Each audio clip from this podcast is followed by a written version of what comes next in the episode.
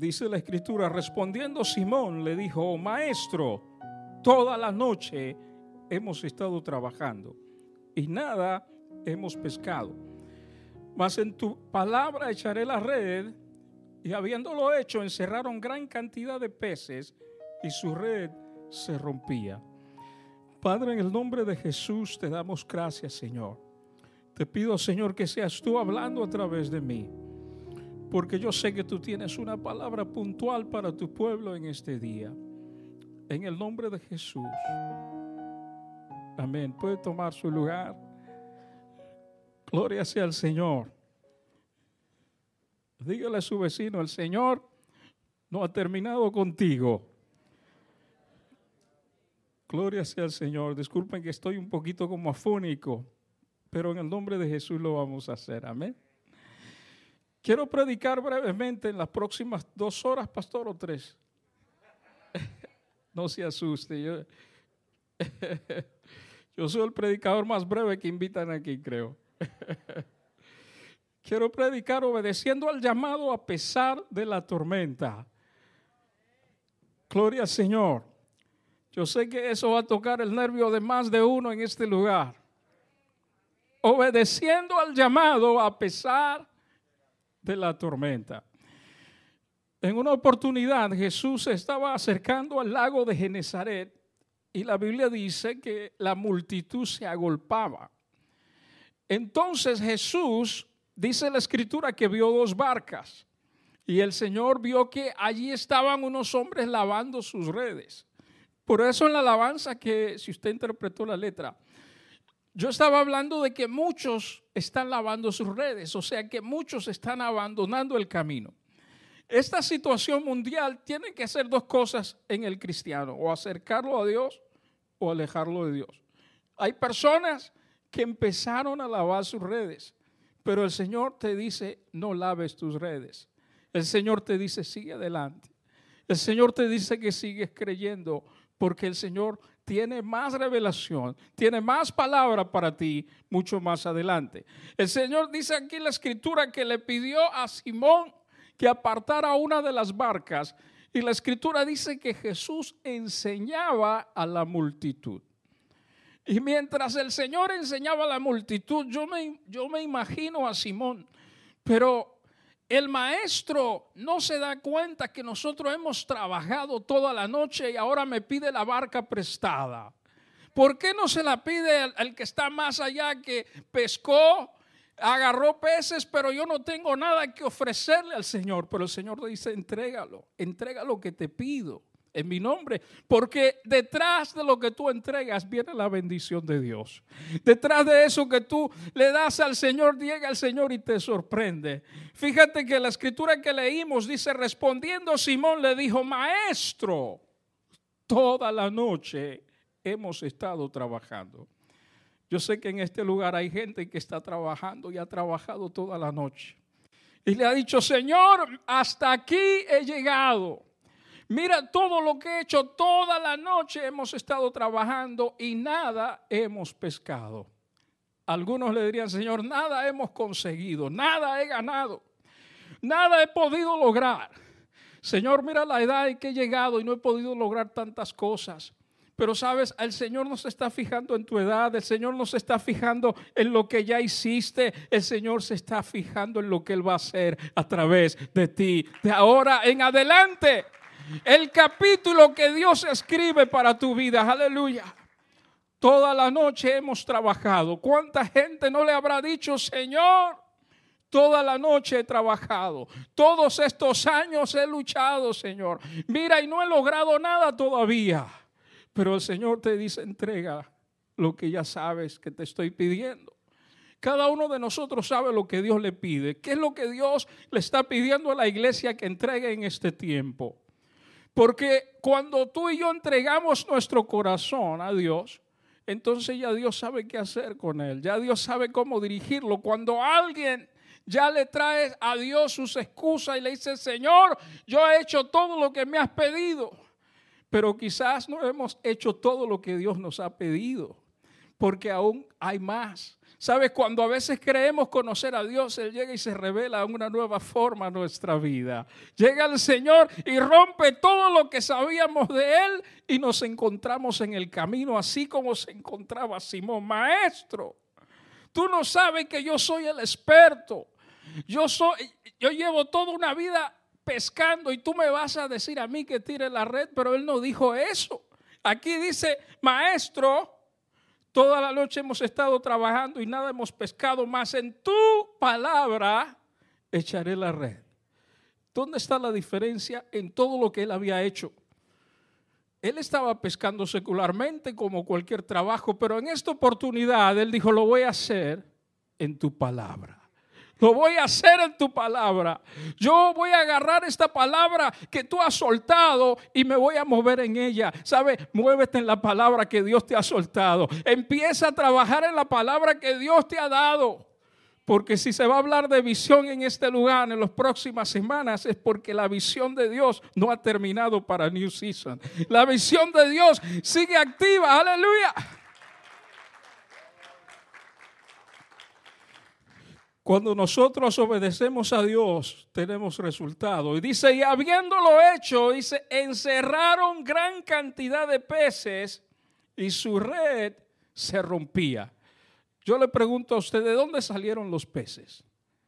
Porque estoy seguro que Simón había cubierto toda esa área y se aseguró quizás de ir donde él sabía que no habían peces. A veces usted está esperando que Dios haga un milagro. Hay personas que dicen, si, Dios no lo hace, entonces yo sé que no es un milagro. Si Dios lo hace, es un milagro. Dice que habiéndolo hecho gran cantidad de peces y su red se rompía. ¿Sabe la bendición de Dios? No va a poder ser contenida.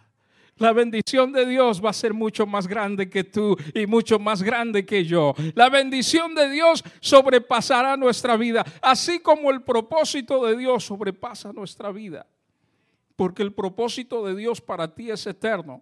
Hay gente que ha recibido palabra de Dios y quizás esa palabra, tú dices, no se va a cumplir. Bueno, esa palabra se va a cumplir contigo o sin ti, porque Dios va a usar a alguien para que su palabra se cumpla en esta tierra. Aleluya.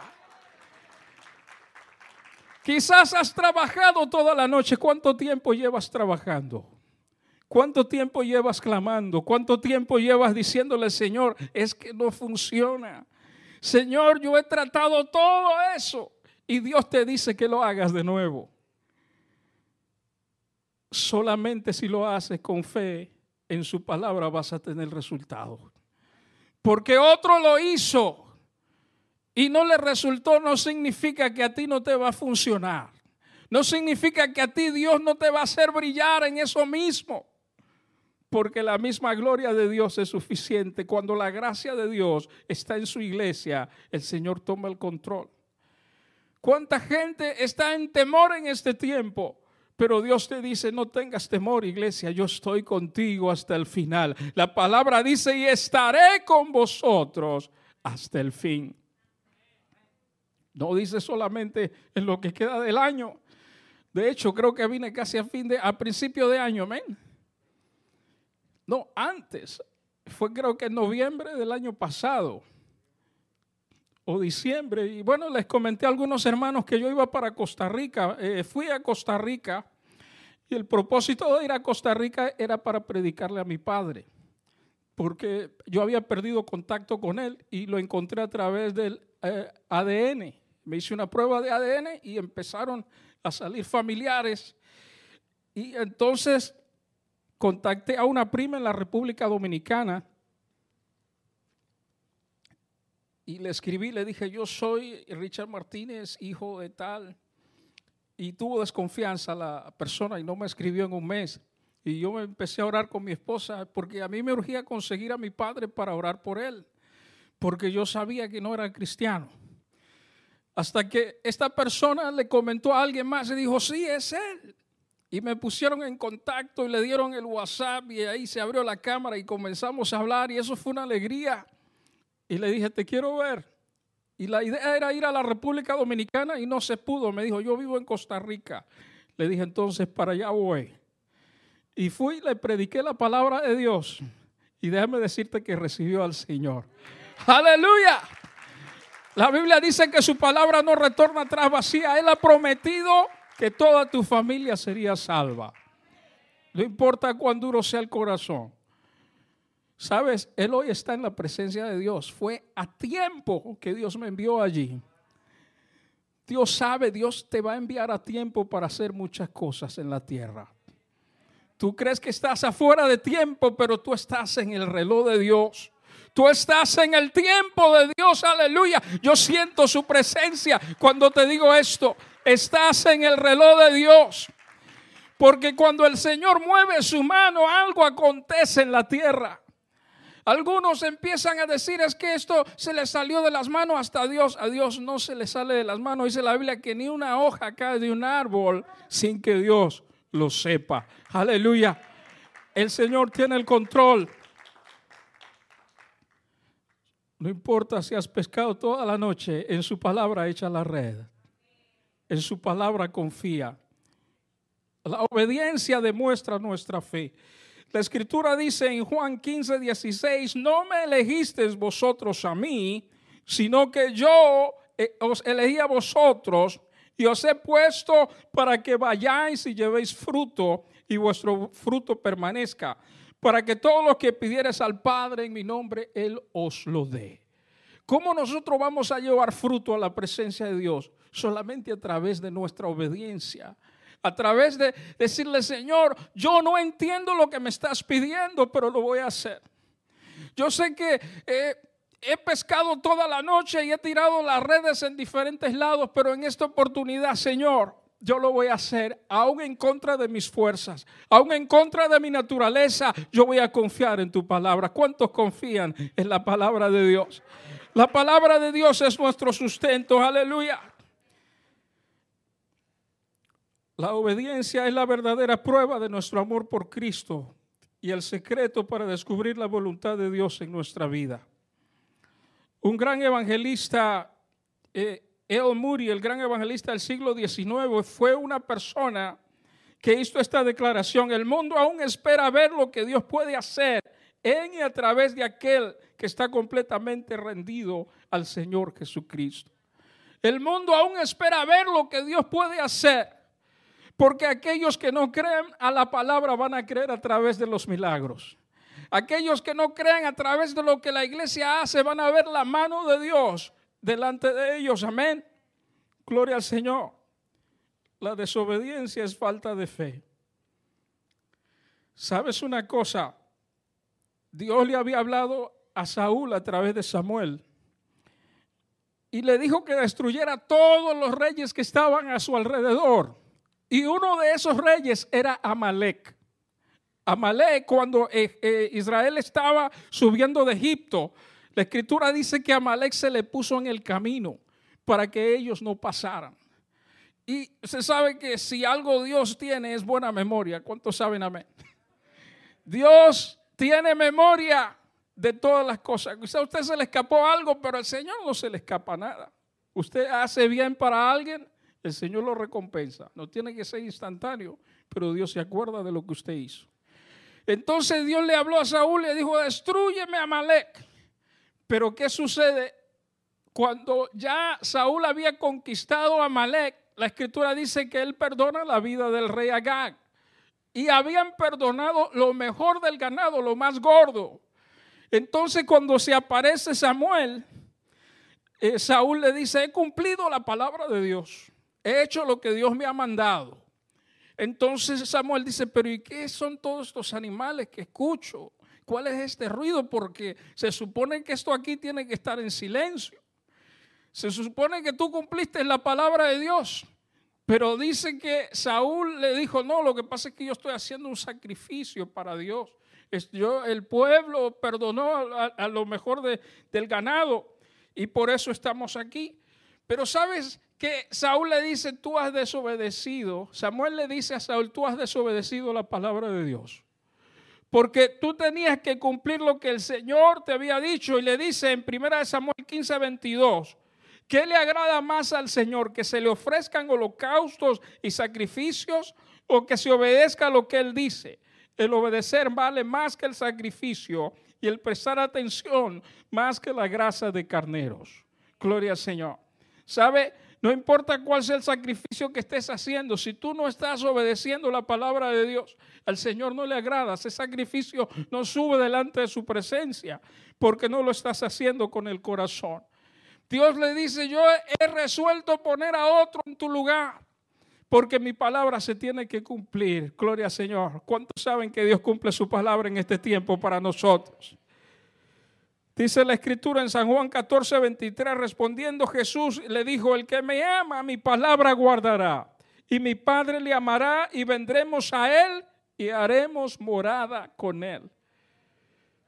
Qué maravilloso saber que Dios está allí en medio de nosotros, que Él viene y mora, Él viene y nos acompaña que quizás puede faltar a alguien en la mesa, pero tú sabes que el Señor está allí sentado contigo, porque su palabra dice que donde estemos, dos o tres, allí está el Señor. ¿Cuántos saben que Él está en este lugar?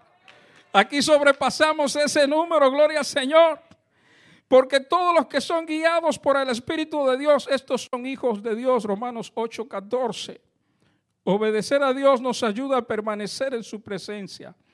Encontramos una historia en Jonás capítulo 1, verso 1, dice la escritura, vino palabra de Jehová a Jonás, hijo de Amitai, diciendo, levántate y ve a Nínive, aquella gran ciudad, y pregona contra ella, porque ha subido su maldad delante de mí. Y Jonás se levantó para huir de la presencia de Jehová Tarsis, y descendió a Jope y halló una nave que partía para Tarsis, y pagando su pasaje, entró en ella para irse con ellos a Tarsis lejos de la presencia de Dios. Hay personas que Dios le dice, mira, tienes que hacer esto. Y lo que empiezan es a correr. Mira, mañana te toca orar para que se levante la ofrenda. Pastor, no puedo ir al culto. Usted no tenga temor de eso. ¿Qué es lo que Dios te ha pedido que haga? Dios no te va a traer una palabra para que salgas corriendo. Dios te va a traer una palabra para que tú la cumplas en el nombre de Jesús. Jonás estaba temeroso, empezó a huir. Que Dios quiere que vaya a Nínive, pero que vaya a otro. ¿Por qué tengo que ir yo, Jonás? Yo me imagino que Jonás era flaquito.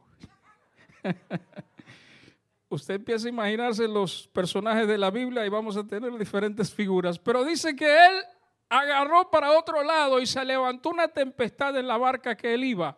Dice que Dios hizo levantar un viento recio y la barca parece que se rompía, dice la escritura.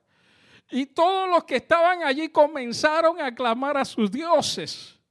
Y el capitán, el jefe del barco, dice que empezó a caminar en el barco y subió a la parte de abajo y allí estaba durmiendo Jonás. Y le dijo, dormilón, despierta, tú no ves que todos están clamando a sus dioses y tú estás aquí durmiendo. La escritura dice que él tuvo que declarar lo que había hecho. Le dijo a ellos que le había desobedecido a Dios y había agarrado para otro lugar. Entonces aquellos muy obedientes dijeron, ah, le desobedeciste a Dios, ¿cómo podemos resolver esto? Bueno, tiene mi alma. Muy obediente aquellos que estaban en la barca, dice que lo agarraron. Lo habrán agarrado del pie. no sé cómo lo tiraron, pero la escritura dice que lo tiraron y Dios preparó un pez que se lo tragó a Jonás. Y allí estuvo tres días y tres noches. Y dice la escritura que clamó a Dios. Imagínate el corazón de Jonás si estaba enojado, que tú tardó tres días para clamar al Señor. Mira, yo cayendo al agua ya estuviera clamando, Padre, en el nombre de Jesús. usted no se tarde para clamar a Dios, usted clame al Señor. Inmediatamente arrepiéntase. Dice que el tercer día clamó a Dios. Y el pez dice que lo vomitó a la orilla. Pero la escritura dice más adelante que Dios le volvió a hablar. Y le dijo, ve a Nínive y, pregona contra ella que va a ser destruida en 40 días. Ve y pregona contra ella porque lo que ellos están haciendo no me agrada. Y la escritura dice que Jonás empezó a caminar Nínive, que era como tres días de camino aproximadamente. Había más de 100 mil personas allí. Y empezó a pregonar, en 40 días será destruida Nínive. Y dice que la escritura, que aquella palabra llegó hasta el rey. Y el rey me imagino que dijo, pero ¿cómo es esto? Este hombre ni siquiera se ha detenido a dar más detalles, él solo llegó a dar el juicio, vamos a hacer ayuno, vamos, no le den comida ni al gato, me imagino que dijo, a nadie. Y empezaron a ayunar a ver si algo sucedía y la escritura dice que se arrepintió Nínive y Dios los perdonó. Gloria sea al Señor. Cuando tú y yo cumplimos su palabra, imagínate que todos hubieran perecido en aquel lugar, pero Dios tiene misericordia. Y la escritura dice que Jonás se sentó de lejos a ver la destrucción de Nínive. Y cuando él vio que Dios no la había destruido, dijo, yo sabía que tú eras un Dios compasivo. Por eso yo no quería ir, por eso no lo quería hacer. Por eso fue que es por eso que Dios te está mandando a que hagas lo que tienes que hacer en el nombre de Jesús. Aleluya. Nosotros servimos a un Dios compasivo, a un Dios de amor, a un Dios que tiene misericordia de su pueblo. ¿Sabe cuántas vidas han sido salvas porque Dios te ha usado a ti? Quizás no lo ha entendido en el mundo espiritual. Pero la escritura dice que su palabra no retorna tras vacía. Y cuando usted le habla a alguien, mira, Cristo te ama, Cristo vive, Él murió por ti en la cruz y regresa por una iglesia que le ama, por una iglesia que le espera. ¿Cuánto dicen amén? La escritura dice que Noé obedeció con fe. Hebreos capítulo 11, verso 7 la escritura dice, por la fe, Noé, cuando fue advertido por Dios acerca de cosas que aún no se veían, con temor preparó el arca en que su casa se salvase. Y por esta fe condenó al mundo y fue hecho heredero de la justicia que viene por la fe. Gloria al Señor. Noé obedeció con fe. Imagínate que usted recibe una palabra que no se va a cumplir en unos 120 años. Yo creo que Noé tenía demasiada fe, hermano. Él comenzó, primero tenía que convencer a su familia, mira, Dios me habló, el Señor va a destruir a toda esta generación, como va a destruir a esta generación donde vivimos. Pero el Señor le está dando un tiempo porque estamos en la gracia de Dios. El Señor nos va a usar para que muchos puedan entrar por el arca. Me imagino que cada momento que la gente pasaba le decía, no estás loco. ¿Qué es eso que estás construyendo tan grande? Y hubieras hecho un barquito más chiquito para que entres con tu familia. Pero ¿cómo hubiera quedado el mundo? Entonces la gente hubiera dicho que Dios no tenía misericordia de la humanidad, pero no, Dios lo hizo, lo mandó a ser grande, de tres pisos, para cuando llegara aquel diluvio, toda aquella gente pudiera entrar, pero el corazón de ellos estaba apartado de su presencia. Su corazón estaba de continuo hacia el mal. ¿Usted cree que la generación de Noé fue mala? Imagínese la generación donde vive usted y yo. Yo creo que la generación de Noé se quedó corta para lo que nosotros estamos viviendo en este tiempo. Hermano, estamos viviendo cosas difíciles. Pero sabes, el momento glorioso de nuestro Dios se acerca. El momento glorioso de nuestro Dios se acerca, aleluya. La nueva Jerusalén se ha acercado. Gloria sea al Señor. La Biblia dice que Noé halló gracia ante los ojos de Jehová. Génesis 6, 8. Él halló gracia ante los ojos de Dios. ¿Será que usted y yo hallamos gracia en los ojos de nuestro Padre? ¿Le agrada nuestro caminar a Dios? En la obediencia establecemos un pacto con nuestro Dios. Dice la escritura en Génesis 6, 18, más estableceré mi pacto contigo y entrarás en el arca tú, tus hijos, tu mujer y las mujeres de tus hijos contigo. Dios hizo un pacto porque le agradaba su corazón. El Señor se movió, la obediencia permite, permite que actúe en nosotros el poder del Espíritu Santo. Cuando usted anda en obediencia, empiezan a suceder cosas cuando usted declara en el nombre de Jesús. La Biblia dice en Hechos 1.8, pero recibiréis poder cuando haya venido sobre vosotros el Espíritu Santo y me seréis testigos en Jerusalén, en toda Judea, en Samaria y hasta lo último de la tierra. A veces nosotros olvidamos que Dios nos ha dado poder que lo que usted declare con su boca tiene efecto en el mundo espiritual. Hermano, empiece a hablar cosas positivas en el espíritu. Empiece a desatar las cosas que no se ven. Sabes, a veces yo me siento agobiado y lo que yo hago le digo, Señor, te entrego toda carga. Y es como que automáticamente algo sucede. Trátelo. Se siente un poco agobiado o está preocupado por algo, dígale, Señor, te entrego toda carga en este día y que tu Santo Espíritu tome el control. Usted va a ver que algo va a suceder en su espíritu. Usted va a sentir como que algo se desprende, porque a veces empezamos a cargar nuestro espíritu por cosas que escuchamos, por cosas que se dicen. Lo más importante es lo que dice la palabra de Dios, lo que dice la escritura. ¿Qué dice la escritura? Que te bendeciré y serás bendición. Que Él estará contigo, que serás cabeza y no cola, que estarás arriba y no abajo. Gloria sea el nombre del Señor. Agarra una palabra de esa y empieza tu día. Cristo es el perfecto ejemplo de obediencia. La escritura dice que renunció a su riqueza, segunda de Corintios 8, 9, porque ya conocéis la gracia de nuestro Señor Jesucristo, que por amor a vosotros se hizo pobres, siendo rico, para que vosotros con sus riquezas fueseis enriquecidos en él. Amén. Cuando nosotros nos rendimos al Señor, el Señor nos bendice con toda bendición. No importa, hermano, qué situación usted se encuentre hoy, dígale, Señor, guíame, ¿qué tú quieres para mí en este tiempo? ¿Qué es lo que tú eh, estás demandando de mí en esta generación, Señor? La escritura dice que renunció a su gloria celestial. San Juan 17, 5. Dice, ahora pues, Padre, glorifícame tú al lado tuyo con aquella gloria que tuve contigo antes que el mundo fuese. El Señor estaba rodeado de gloria.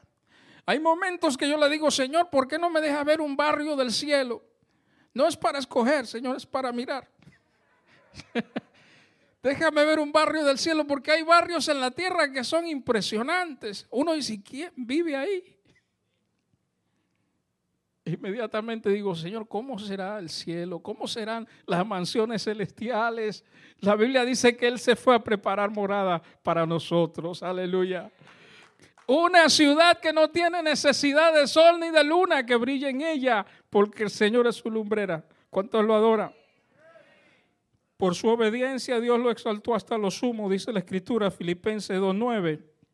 Por lo cual Dios también le exaltó hasta lo sumo y le dio un nombre que es sobre todo nombre, para que en el nombre de Jesús se doble toda rodilla de lo que está en los cielos y en la tierra y debajo de la tierra, y toda lengua confiese que Jesucristo es el Señor, para la gloria de Dios Padre. Gloria al Señor. Dale un aplauso al Señor.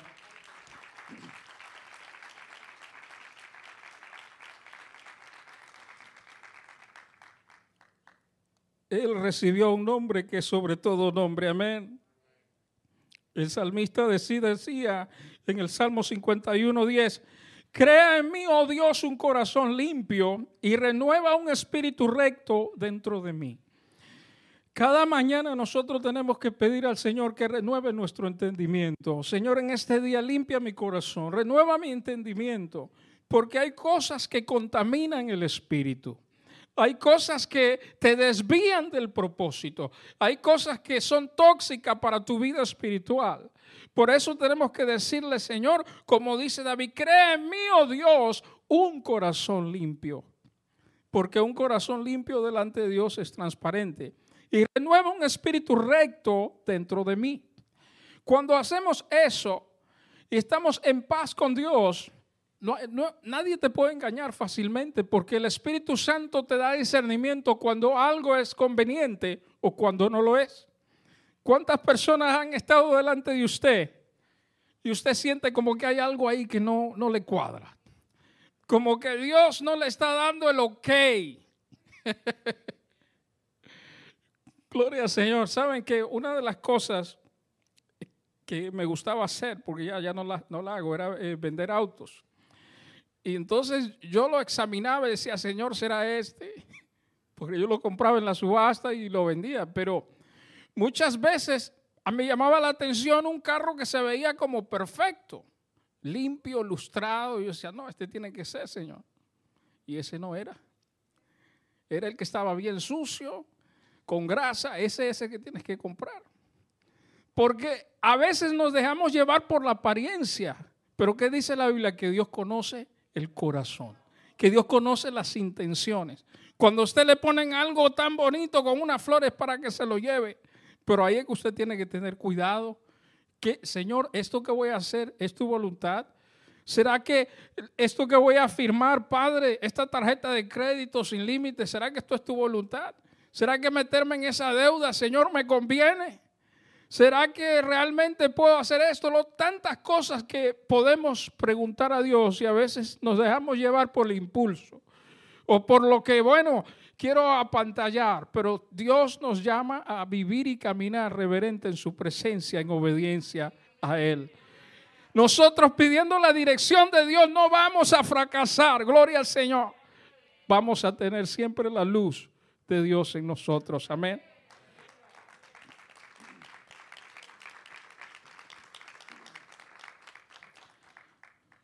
Con esto termino, se lo prometo. Hay cuatro áreas que debemos cruzar para obedecer a Dios. Primero, nuestra propia conveniencia. Lo vemos en personas que vienen a la iglesia, que no vienen a la iglesia porque está muy lejos la iglesia, el pastor ahora está en el ballroom, le quedaba mejor la otra vía porque solo entraba y salía. Y, hermano, usted no puede venir a la iglesia por conveniencia. Usted tiene que venir a la iglesia porque Dios es merecedor de alabanza. Porque Dios es merecedor. La Biblia dice que Él derrama bendición y vida eterna cuando los hijos de Dios se reúnen. Amén. Así que no es por conveniencia. Segundo, porque es provechoso. Hay personas que van a la iglesia porque, bueno, allí me tratan bien. Yo sé que me van a hacer sentir bien. Aquí el, único que lo va a hacer sentir bien es Dios. Usted no se va a llevar bien con todo el mundo, pero el Señor nos llama a amar, incluso a nuestros enemigos. Porque alguien le dijo algo o lo miró medio feo, hermano, usted no se preocupe, bendígalo, siga adelante. Esa persona quizás no ha comido todavía. Usted está preocupado. Gloria a Dios. Tenemos que confiar en Dios, amén. Algunos se ríen porque saben que eso ha sucedido. Son malos entendidos en el pueblo de Dios, pero tenemos que decirle, Señor, Pon en mí, como dijo David, un corazón entendido, un corazón transparente. Amén. Lo tercero, la mente razonable. Hay gente que quiere estar razonando con Dios y le pone un pretexto, por pequeño que sea, dice, no, señores, que esto no conviene. ¿Cómo nosotros vamos a ponerle excusa a Dios? Así como Dios le dijo a Simón que tirara la red, lo único que usted tiene que hacer es obedecer la palabra del Señor. Dios le dijo que lo haga, usted no busque una excusa para no hacerlo. Usted dígale, Señor, dame el coraje, dame el valor. No lo entiendo, pero yo lo creo en tu palabra. Gloria sea al Señor. ¿Cuántos lo adoran? Y el cuarto, el sacrificio.